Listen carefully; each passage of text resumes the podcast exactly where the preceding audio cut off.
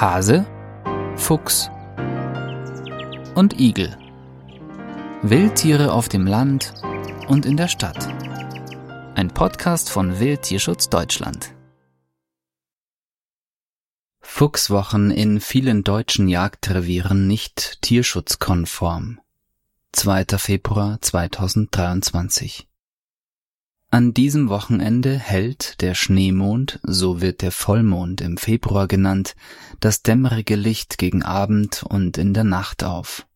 Viele Jagdvereine, wie auch der Jagdverein Hubertus aus Gießen, rufen dann zur sogenannten Fuchswoche auf. Ziel der Fuchswoche ist es, innerhalb weniger Tage möglichst viele Füchse zu töten und die auf der mit Würstchen und Bier gefeierten Jagdstrecke zu präsentieren. Im Februar Jagd auf Reinecke Fuchs zu machen ist viel einfacher als zum Beispiel in den Sommermonaten. Immer noch sind Fuchsrüden auf der Suche nach der passenden Fähe. Es ist Paarungszeit. In der Ranzzeit, wie die Jäger sie nennen, sind Füchse oft nicht so aufmerksam, was den Beutekonkurrenten auf zwei Beinen angeht. Außerdem können die Tiere im Schnee, sofern der überhaupt mitspielt, leichter ausgemacht werden. Die Fuchsjagd im Februar gilt als weitgerecht, was noch lange nicht heißt, dass sie auch tierschutzkonform ist.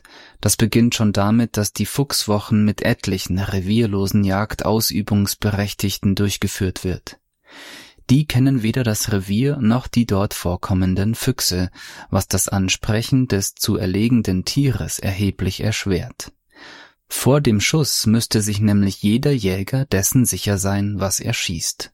Nur dann darf er den Finger krumm machen. Ist es ein Fuchs oder Nachbars rote Mietz? Ein Rüde oder eine Fähe?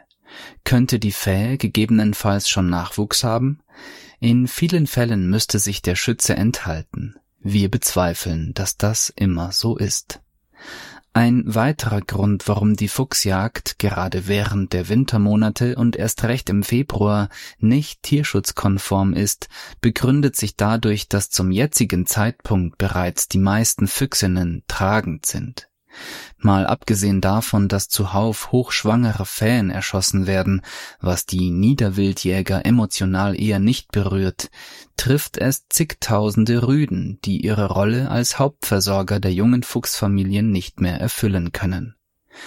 Zum einen besteht dadurch die Gefahr, dass das Muttertier bei der Futtersuche umkommt und der Wurf von sechs bis acht Welpen erfriert oder verhungert, zum anderen haben die jungen Füchse ohne den Fuchsvater von vornherein geringere Entwicklungs- und Überlebenschancen.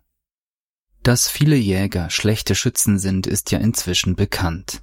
Das liegt unter anderem daran, dass der Gesetzgeber es zulässt, dass selbst mit miserablen Prüfungsergebnissen im Schießen der Jagdschein erteilt wird. Auch später gibt es zum Beispiel für die Teilnahme an Bewegungsjagden lediglich die Auflage, Übung im Schießen nachzuweisen, nicht aber die Schießleistung.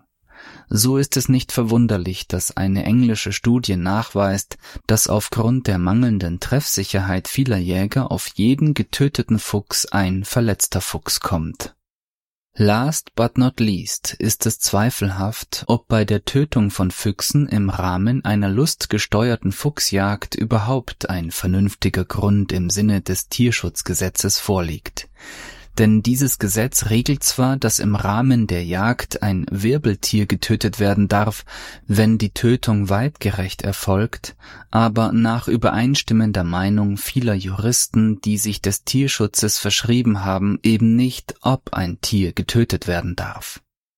Die pauschale Behauptung, dass durch die freiheitliche Jagd den in großen Teilen Deutschlands fast ausgerotteten Rebhühnern oder Feldhasen geholfen wird, dürfte dem nicht entsprechen.